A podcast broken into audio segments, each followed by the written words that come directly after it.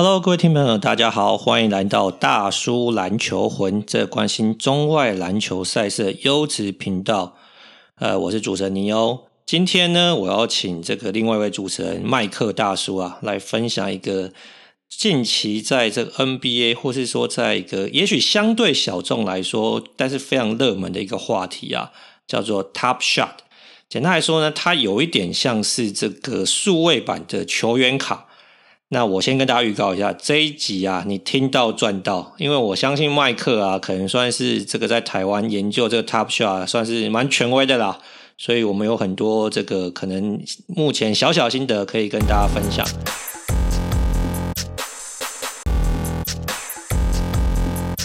我先跟麦克打个招呼，哎，麦克，听说你最近玩这个 Top Shot 常玩的这个废寝忘食，对不对？早上两点或者三四点要起来抢这个抽卡，是不是？我先证明一下，我现在要叫顶社大叔，至少这一集。好，你要叫，等一下等一下，这个我要先跟大家翻译一下。这个顶就是 top 就是顶嘛，share 是社，不要觉得我们在开车，好不好？虽然这名字听起来很像，但没有。好，顶社大叔，你有什么？哎，顶社大叔好像很拗口，不是很朗朗上口。有没有什么好一点的译名？那你就。没，你就叫麦克大叔就好了嘛，对不对？好，那你要 Top Shot 权威，我们还是用英文嘛，Top Shot 大叔这样好，好。可以，可以。好啦，我先简单跟大家分享一下，因为我对 Top Shot 了解没有像这个顶社大叔麦克这么的专精啊，所以就有一个可能稍微比较门外汉的这个观点来说呢。顶色人，顶社人，好好好，就是说 Top Shot 呢，其实它背后是有这个区块链啊，Blockchain，还有这个有点像是这个虚拟货币的感觉啊。那这把它加总呢，成为现在线上的所谓的数位的球员卡。那以前的球员卡是二 D 嘛，就是它是张纸面的。那现在的这个数位球员卡，它基本上就是三 D 啦，所以它其实叫做 moment。它就是说，因为它其实是一个球员的 highlight 嘛，那 highlight 就不一定是对不对？一个画面，它可能譬如说是诶，LeBron 一个扣篮，可能三到五秒的画面嘛。那所以就变它的这个 moment 就变得是一个三 D 的一个状况嘛。那加上呢，这个有 NBA 的背书啊，因为现在其实你如果进这个 Top Shot 的官网的话，其实它是有 NBA 背书的。诶，好像种种原因都让这个 Top Shot 呢现在变得非常热门嘛。好，顶社人，那我先问一下问这个问题啊，你是如何发现 Top Shot 这个市场的？其实就是前一阵子，大概一月底吧，不是就有新闻写说什么那个 LeBron 什么的这个 moment 嘛，售出二十万美金破纪录嘛。然后说我心里就想说，靠，这是什么鬼啊？就是一段影片，阿林北在 YouTube 上都看得到，还可以卖二十万美金。我就稍微去研究了一下，然后一研究不得了，发现好像真的蛮有搞头的。其实简单讲，那些什么区块链啊，什么。什么 NF NFT 啦，什么有的没的，我根本都不懂。但是我帮大家研究一下这些你听不懂的东西，就是为什么那个你这些 moment 独一无二的原因，就是反正它就是很多技术在那边算来算去，有的没的，保证了你的这个 moment，譬如说你的这个 LeBron 灌篮的这个 moment 是只有你有。而且别人就算有跟你同样的这个 moment，但可能编码不一样，所以其实是两个不同的这个货币或商品嘛。简简单讲概念大概是这样了。假如你们真的对什么区块链很有兴趣，自己再去研究。我是没什么兴趣，我只要获得到这样的资讯就够了。就是诶，这个东西是有搞头了，就是确定，就是至少你要知道说，譬如之前球员卡最大的问题是仿冒的问题嘛，跟保存的问题嘛。Top Shot 这个。东西等于算是一次解决了这两个，就是球员收球员卡收藏市场上最大的问题嘛。那我就去研究一下，觉得诶，这东西蛮好玩的，然后就不可自拔。好，那个我先帮那个顶社人补充一下啦，就是说，其实大家在讨论的时候，其实很多这个这个球员卡的这个玩家或者是这个收藏家，其实有跟大家分享，就是说，呃，拉，譬如说拉布朗这个，大家都知道球员的新人卡是非常有价值的嘛。所以老布朗有一张传统的这个新人，而且签名卡哇，那个最近卖了这个好几百万美金嘛。我说的是实体卡，那就有人说，哎、那红色光头这 Jordan 不就卖更高了吗？因为 Jordan 的成就不下于 LeBron 嘛，而且可能那个时候发卡的量又没有那么的多，那搞不好这个卡就是对洛阳纸贵，对不对？搞不好 Jordan 卡可以卖个一千万。哎、就后来这个玩家有告诉你啊，没有，因为那时候啊，在 Jordan 那个年代八几年的时候的球员卡，其实会有一个防伪的问题啦，就是说后来发现假卡太多了。因为你认证的机构做的不够确实嘛，所以你就不知道那卡到底是真的还是假的啊。所以呢，麦克刚刚讲一个重点，就是说 NBA 背书这个 flow 这个技术啊，让你这个卡是独一无二的。那你之后要转卖的话，诶，绝对不会有人说你这是假卡，因为如果是假卡的话，其实后面他们是有技术来辨别真伪的。那所以这张卡的这个价值真的就是水涨船高嘛。哎，我知道麦克就是好像已经抽过好几次卡了，对不对？你要不要跟大家分享下抽卡这件事情是怎么样进行？这我在可以这个等下分享。这其实就有点像之前那个八五九一的概念嘛，只是这种虚拟宝物 互相交换，只是它是更有公信力，跟更有更多认证方法嘛。它其实它像刚才讲到抽卡，其实它现在最大的困难点啊，因为应该说现在我自己觉得现在这个市场算是。相对新兴，而且它这个市场价格也营造的欣欣向荣的感觉。就是简单讲，它就是分两种嘛，主要分两种，一种是抽卡，一种就是就现有的卡牌进行交易嘛。那先讲抽卡好了，那抽卡分成好几种，就是譬如说最便宜的是九块美金啊，然后接下来可能是二十九块美金啊，然后接下来可能是两百三十美金之类的啦。那但是它可能因为你当然越贵，翻成白话讲好，比如说九块美金你就抽最一般的卡嘛，就抽普通卡。那你二十几块美金可以可以抽到银卡，那你两百多块美金。对对对对，我插一下话，九、嗯、块美金第二个坎是九十九块美金，因为那时候我有去排九十九块美金。没有没有，那个那个不一定，你那个是特别版，你那个是 SP 哇。特殊版本，版本这么多就对了，它有很多，因为它就是要它就是要不同很多的版本，那才能一直激发这个大家购买的欲望嘛。那反正先不管，它概念大概就是说，你最便宜的卡包这样讲好了。为什么这么多人进去买？它现在最便宜卡包是九块钱，就是所谓的基本款，然后会可以让你抽三个 moment，等于让你抽三张卡，三张最普通的卡。你这样平均下来一张卡是不是大概三块美金？就是你的成本啊，但是现在哦，就是现在在这个交易市场上，最便宜最便宜的卡，大概可以卖到十五到十六美金嘛。所以基本上你就是买了，你只要能抽到，你有资格买到那包普通卡，你就是现赚，对不对？翻三倍钱嘛，你就这样算就好了。所以才会为什么这么多人来这个想要来抽卡，而且他也是算蛮有商业头脑，就是。都是用限量的方式嘛，像我上次抽的那一包是哦，他第一次是因为他原本都是哦，譬如限量一万份，限量五千份，那你抽抽不到就没了。那他那次我唯一抽到那次是，就他是说你只要 pre order 你预定你就一定抽得到，但他真的也蛮贱的，他就是譬如说好，因为时差的关系，可能是凌晨两点开放预定，然后我就定了个闹钟，两点起来预定，然后去排队嘛，然后 Q 一 Q 出来。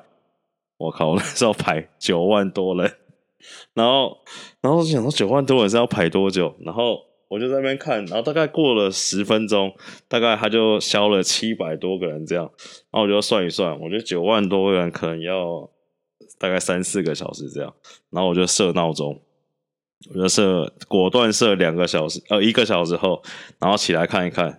然后，哎，果然剩了，我变成排就排排五六万这样。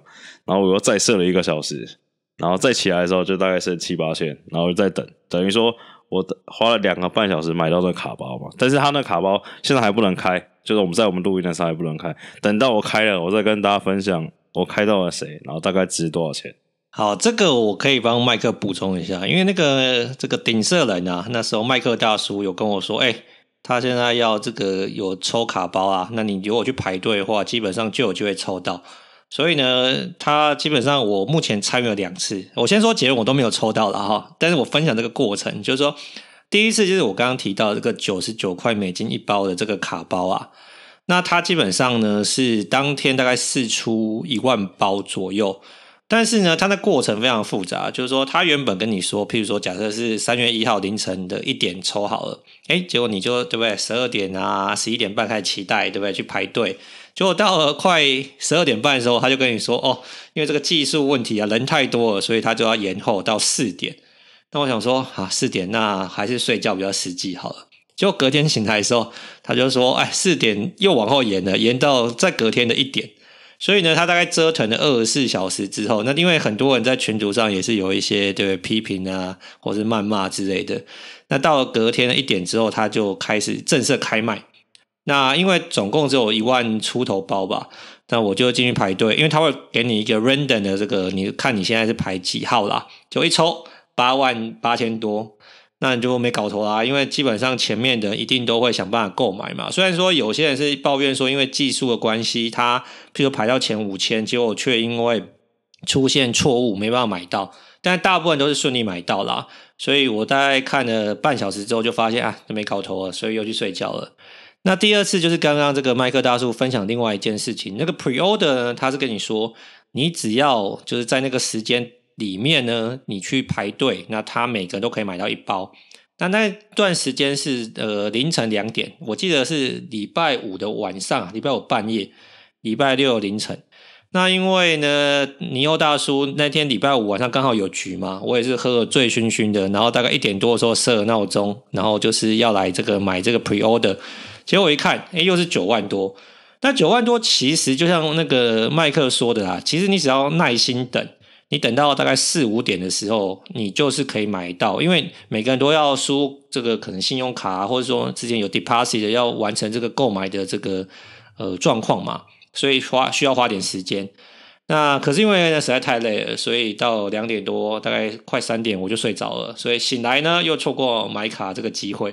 所以啦，如果你要买卡的话，首先，我刚刚那个麦克大叔有件事可能忘了讲，就是说，因为现在他只有贩卖美国国内啦，所以台湾是要取用这个 VPN 的。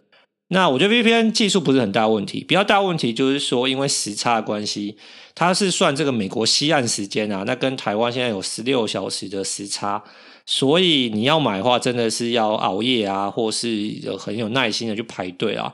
那这件事情，我觉得麦克大叔是真的很有心啊。那麦克大叔，你抽卡还有什么要跟大家分享吗？嗯、还是我们要进入 marketplace 了？不用，我大概跟大家分享一下嘛。譬如说，我刚才分享有一个还没讲到，就是像刚才 Neil 讲的，就是假如说，比如你要排队排到你，然后你假如说网页就会说，哎，你已经排到了，然后叫你进行付款这些资讯，很鸡歪，五分钟内只要你没有点。你就失去资格，你就要重排一次了。哎、欸，最近还是五分钟吗？我之前看到他好像要把它改成一分钟。哎，没有，我上次上次买那次还是五分钟啊。哦，因为好像我看到他说有人抱怨说那时间太久了，他就说好像你一分钟要点，但五分钟内要把它完成之类的。对，因为好像可能他还因为他还在优化过程、啊。对，因为他现在还有除了刚才说翻墙的问题，其实他是有几个。我稍微讲几个使用上一些比较不方便，就除了一个要翻墙嘛，那另外一个是就是要过美国时间嘛，你可能就是熬夜，就是对不对？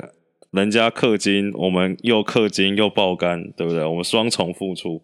那另外一个是他们现在号称还是在 beta 的版本，就是所谓公测版本嘛，所以其他网站很不稳定，就是大概可能一天二十四小时里面，可能有十二个小时都还在维修啊。那你说，譬如说，呃，九万多笔交易，像我们就是要等两到三个小时嘛，就是它有一些速度上还是会有的问题啊。但整体来说，还是蛮期待感蛮高的啦，可以这样讲。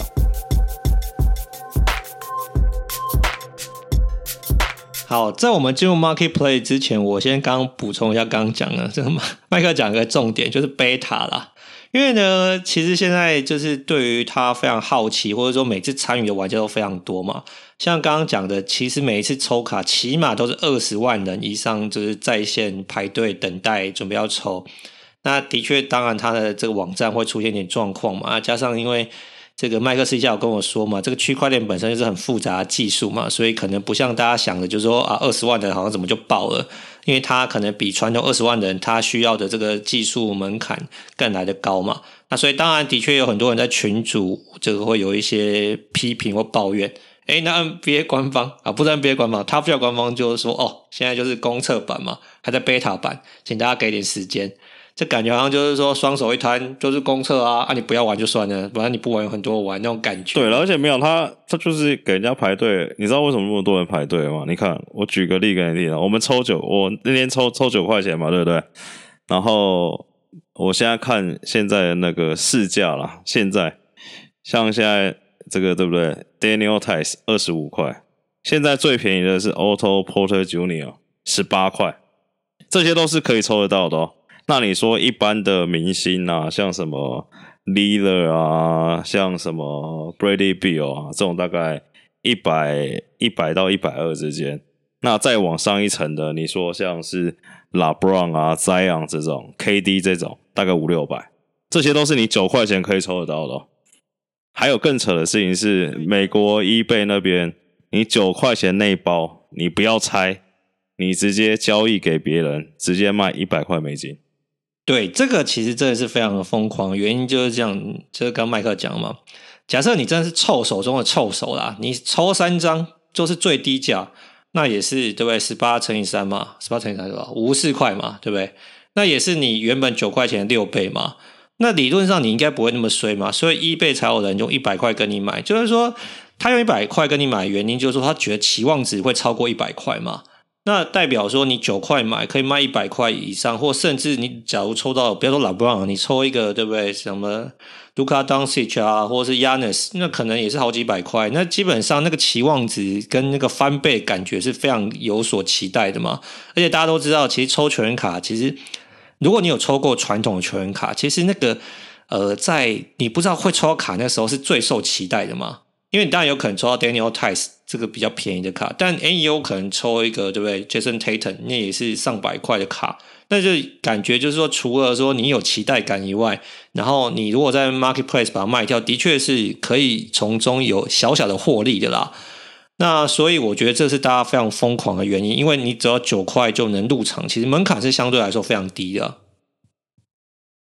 哦，就刚刚麦克有讲嘛，第一个你取得卡的管道是抽卡嘛，那第二个应该就是说，如果你没有办法抽卡，你就是跟别人买嘛，对不对？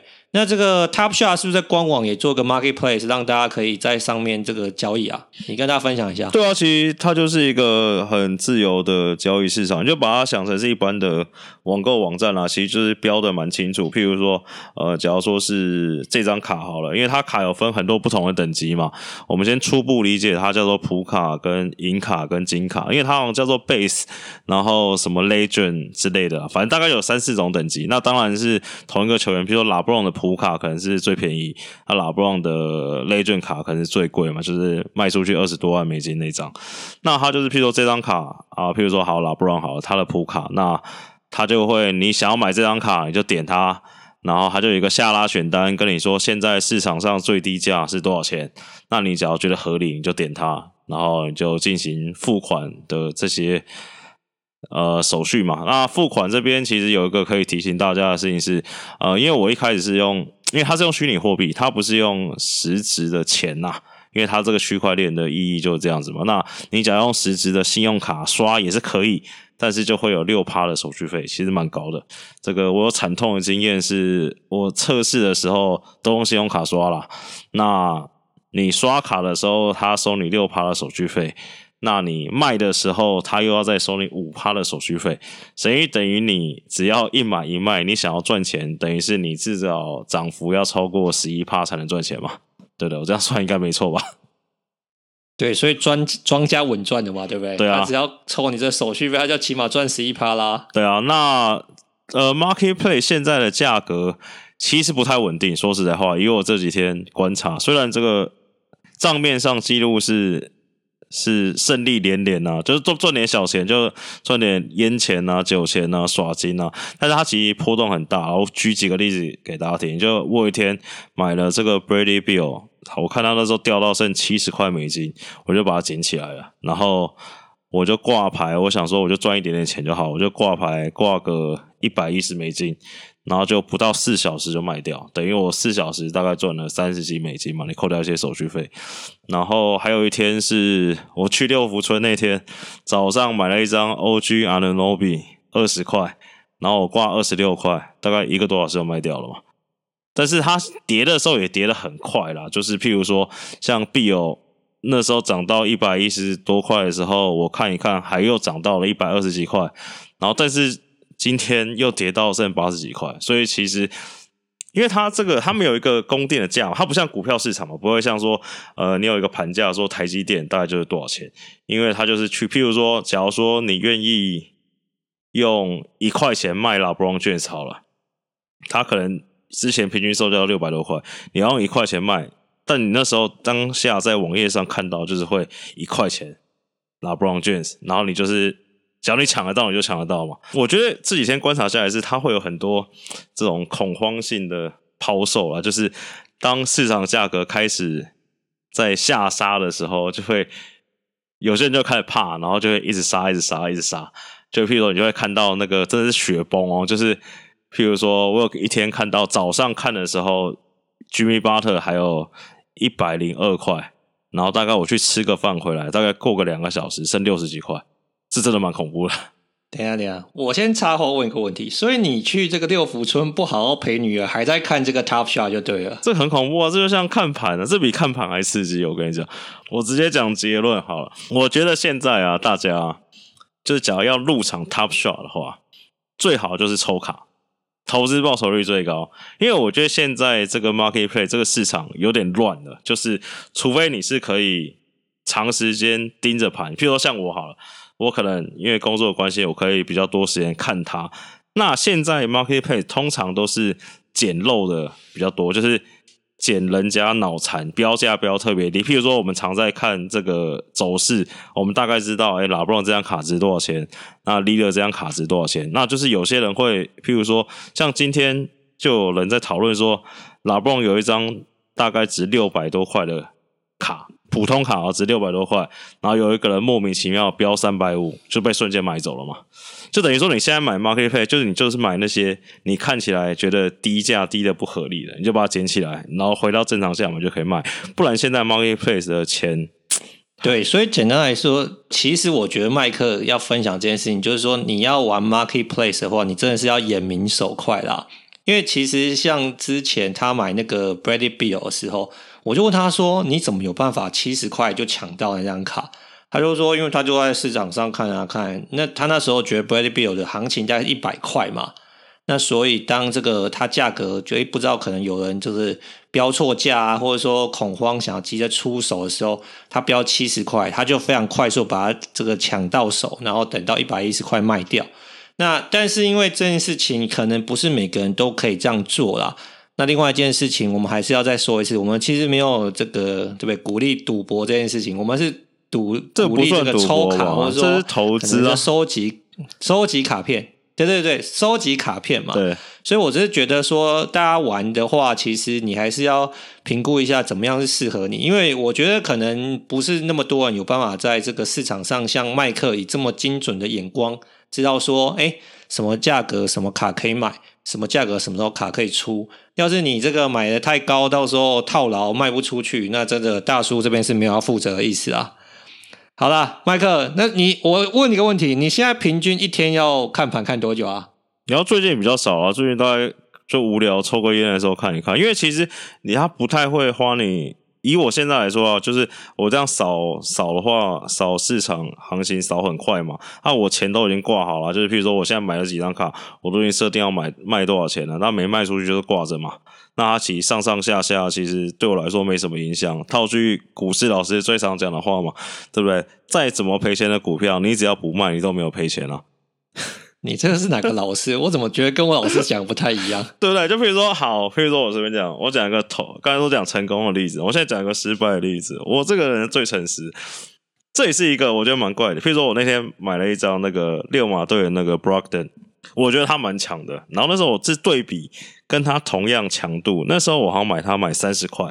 然后那时候在三十块这个区间，就是有一些我觉得没有他那么强的人，大概就值三十块，所以我觉得诶这好像有点低估，我就捡起来，就发现不知道为什么最近一直跌一跌，现在大概是二十六、二十七块嘛，对不对？你再加上我手续费，我缴二十六、二十七，我就认赔杀出，我是不是就赔个两成，那我就想说没差，那我就放着嘛。就是假如说我觉得这个市场会继续成长的话，那所以其实其实 Broaden 这个这张卡对我来说，我就不用每天去观察它了嘛。我可能设定说三十块买，我可能要卖到四十五块，我就挂了四十五块就放着，等到它哪天涨到，它就卖出去了。好，我要请问你个问题，你刚刚是说你是把钱已经放在里面了，所以你不是说等到要买的时候再还这个？呃，付这个信用卡付款就对了。对，这个可不可以跟大家解释一下？应该说，我一开始买的那几张都是用信用卡买嘛，所以就是譬如说多花了六趴的手续费。我开一下我的制胜制胜秘籍，我有一个做了记录的小账本，我看一下。譬如说我我第一张交易的卡，我买那个老鹰的这个 John Collins 嘛，对不对？我是他那时候标价是二十六块。然后我觉得哎，蛮便宜，我就买了。然后那时候收完六趴的手续费，然后其实我被扣款是扣二十七点五六块嘛。然后那时候售价的时候我是标三十五块，所以理论上我应该赚九块，但其实没有。然后但是售出要扣扣五趴的手续费，所以我是只有收到三十三点二五块嘛。所以这整笔交易其实我原本理论上要赚二十六、三十五，赚九块钱，但实际上我只赚了。快六块钱，其实很多，超多，我觉得。对啊，这手续费抽很凶诶。对，但是譬如说我卖出的，因为这是我第一笔交易嘛，所以那时候我卖出的这个三十三点二五块啊，就会到我的入到我的 balance 里面。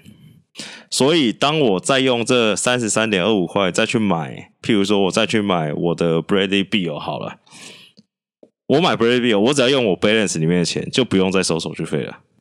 哦，就他还是蛮有良心的，就是说不会一直重复的收你啦，不会说一百亿再收你个十一趴就对了啦，你还是可以用 balance 去滚就对了。对，但是他售出那五趴是一定会抽的，所以给大家良心的建议，只要你要买卡，最好是用钱买，你抽卡用信用卡抽没关系。就譬如说你的那个两百三十块礼包，你用信用卡抽，让他抽六趴手续费没什么关系嘛？就因为你至少以现在的行情是这样，你只要里面 balance 够多是没差。但是因为你球员的话，譬如说，假如说，假如说你要短线操作，你可能预期只要赚个二三十趴的话，其实你看你刚刚的手续费扣下来，可能接近快十五趴到二十趴。其实像我几张就是蛮难脱手的嘛。譬如说，像是我有买，我之前有买什么。哦，DeRozan 啊，或是勇士的 Oubre 嘛，就其实现在的卡价就已经比我当时买的高了，但是你扣掉手续费，其实还差蛮多的。说实在话。对，所以其实应该是说，你要给这个玩家的这个 potential 的玩家的建议，就是说，如果你真的要玩的话，其实，在手续费，或者说你到底要不要这个用，你到底用信用卡付款呢，还是你要放点钱进去，还是要精打细算一下嘛，对不对？对，因为他的那个金流现在也是一个很大的问题啦，就是他是用一个那个 Dapper 的账号嘛，就是 Dapper Balance，啊 Dapper 就是做这个游戏的这个公司，那它其实是跟区块链的虚拟币绑在一起的，就是其实它在账面上是用美金交易，但是实际上，好，讲这样讲好了，你只要要收钱，就比如说，好，我今天赚了三千美金，我要拿到这个钱。你要先有一个虚拟货币的账户，他先汇一个虚拟货币到你的账户里，然后你再转台币，这可能对不对？听一听又是很多手续费嘛。那像刚刚说信用卡直接结账要六趴手续费，但是你假如说你要储值钱到你的这个 daper 账户里面呢、好像也是要手续费，好像是不知道三趴还是多少趴手续费。信用卡是最贵啦，但是你譬如说，好，假如说我不想。呃，我要买这个球员，我要买拉布朗一百美金。那、啊、假如说我是用信用卡的话，就变成一百零六嘛。那假如说我是我这账户里面就有一百块的话，我就不用付手续费。但是你除一百块进去的时候，好像还是要付三趴的手续费。就是其实就像你讲的嘛，庄家铁赚啊。哦，所以你目前是没有放钱在 Depper 里面的，你是用你的 Balance 去消费就对了。对啊，就是我现在就是我这些累积的交易记录嘛，然后赚了一点点小钱，所以等于是。我除了第一次前两天就是用信用卡刷了五六张卡，然后现在就是卖一张卡赚个几块，赚个几块，就在 balance 里面嘛。他等于说一直换卡，然后价值一直增加嘛。balance 还是有剩一点点钱啊。了解，因为我觉得为什么问你这个问题啊？是因为我那时候在群组上看到一些老外在讨论啊。那有人就是批评这个制度，就是说有一个玩家很妙，他说他人在澳洲嘛，然后可能因为这个跟这个美西时间时差非常的多，那时候可能半夜一点的时候，他已经半他呃就是美西的早上九点，他半夜的好像四点，然后他说他四点起床，然后他把就是在 Dapper 里面放一千块，但是他最后却抽不到卡，就是真的 unfair。所以我才知道说，其实可能就 Dapper 就是像刚刚麦克讲，又是另外一个这个虚拟货币的技术嘛。所以这样听起来好像很多人觉得 Top Shot 就很神秘跟很高端嘛，因为它那个技术好像那个门槛是比我们这传统卡来高很多的嘛，对不对？对，就是你假如说你有原本你就有在玩什么比特币啊，或什么以太币啊，或什么 USDT 这种虚拟货币，其实相对来说进入门槛比较低，因为你已经有那些账户，你就不用再设或再转。那以我现在研究到目前为止来看啊，它就是当你打通了这些金流啦，因为你也知道这手续费就是打。通金流的关键，你这金流通了之后，其实你是 其实你是拿得到钱回来的，但是可能就是要十四到二十一个工作天呐。但这个也是被很多玩家诟病，所以这个 Dapper 这个游戏发行商也说他们会好好改进这件事情。好，那个我觉得 Top Shot 真的是一个最近蛮热门啊，可能大家也不是那么熟悉的这个主题啊，所以我们今天特别做一题啊，让这个顶社人麦克大叔跟大家分享他的这个经验，对不对？他还特地把他的这个神秘小本本拿出来跟大家分享。哎，麦克，那除了刚刚讲这些以外，你还有什么关于这个 Top Shot 的事情要跟大家说的呢？就是我真的，我良心建议了，我现在当一下麦克老师哈，我真的良心建议。现在啊，就假如说你们还没有进场玩的人，我就可以再观望一下，因为我觉得现在市场真的很乱，就是跟你想的不一样。譬如说，有些你就譬如说我刚才讲的 Brogdon 嘛，或者是有些像是呃，譬如说活塞那个 Jeremy Grant，今年是不是也很猛？但是他的卡价甚至比一些很，譬如说像他卡价可能跟什么 Can Reddish 差不多。这是不是很扯？这就是你原本可能以为是哦，我对 NBA 很了解，我知道谁很厉害，谁很厉害。然后你也想捡这些漏的嘛？哎，捡不到啊，对不对？不是捡不到，就是他不是你想这样。我觉得有时候跟市场有关系，就是你可能知道这球员很强，但是你知道，我跟你猜一下，测验你的水准。所有今年参加明星赛的球员，你猜猜看谁的卡价最低？Sabonis、Vucevic 而且差多了。Oh. 我刚才不是说什么明星球员，譬如说 Lillard 这种都一百多，Tatum 啊，然后什么 Trae Young 都快一百哦，Zach LaVine 也一百多，Vucevic 大概在四五到五十徘徊。然后你可能会觉得说，我有一阵子那时候我还心想说，干这个不减可以吗？这个一定要减。然后那时候我就 balance 一直不够，然后。我想说好干，那我卖卡来捡它好了。然后那时候卖又卡在手续费，我又不想，譬如说我那时候 Uber 买四十块嘛，然后现在市场大概四十二、四十三，这期扣掉手续费我是赔，我就不想赔。我想啊，算了算了，但其实不是就没有涨起来，就是一直撑在这边嘛。所以我觉得现在市场就是起起伏很大，其实一整天大概一两天都是那种上下二三十趴在跑的啦。那我觉得现，我觉得可能现在来说是相对。卡价比较高一点点，我自己觉得至少这几天看起来，那现在就慢慢在往下修正，往下修正嘛。那我觉得可能等到越来越多卡发行，啊，大家先抽卡嘛，因为抽卡这个稳赚嘛。因为大家来玩除了收藏之外，可能还是有一点点想要赚钱嘛，对不对？像我可能就想要赚点这个耍金，那我就先抽卡为主了。那这个。自由市场，对不对？大家多看看，多买买，就是比较知道惯例啦。因为现在我有看到，我有看过那种一天直接跌个五六十趴，而且这种就很恐怖。一跌，你要想到，干，超赛，赶快卖一卖，对不对？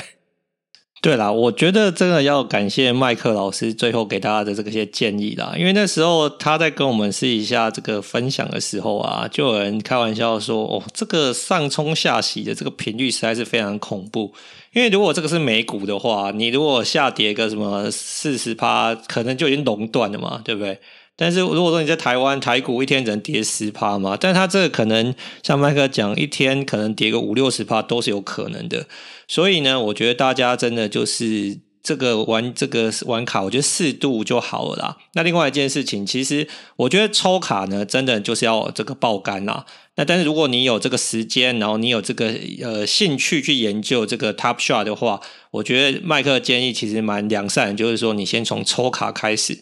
那抽卡之后，看你自己的运气，然后可能在 Marketplace 上看一下自己的眼光，看是否准确。那再来思考说接下来要怎么样进行。好啦，今天非常感谢麦克的分享。麦克还有什么话说吗？没有，我原本想跟大家分享我这。这几天的战绩，但我想说，再等下个礼拜，下一集再跟大家分享好了。因为现在战绩有点太好了，好我怕大家不相信。好，我们留点悬念。这个我觉得 Top Shot 这一题我觉得蛮有趣的，因为我觉得。自从 Top Shot 出来之后啊，麦克就不太关心他的 Fantasy 了，他很少跟我分享他的 Fantasy 的成绩，他都跟我分享他 Top Shot 的这个战绩。哦，不是啊，我 Fantasy 都一直第一名啊，没什么好分享。好了好了，这个你厉害，好不好？这个我下次问问看，那个你的战友是不是确有其事？那我觉得 Top Shot 这个话题，其实我觉得它热度会维持蛮久的一段时间啊，所以我觉得我们也许过一两个礼拜，或甚至说可能到季末时候再看这个麦克大叔的这个 Top Shot 战绩如何。那如果大家对这个话题有兴趣呢，也欢迎大家来信跟来讯跟我们讨论。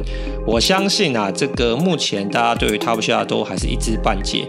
我觉得如果大家可以互相讨论，这个教学相长。我相信可能就会让大家在看 NBA 啊，或者玩 Top Shot 的时候，会增加更多一点的乐趣。那感谢大家收听，那也记得要这个五星订阅，好不好？五星好评加订阅我们。那今天的节目到这边啦，大家拜拜。大家晚安，拜拜。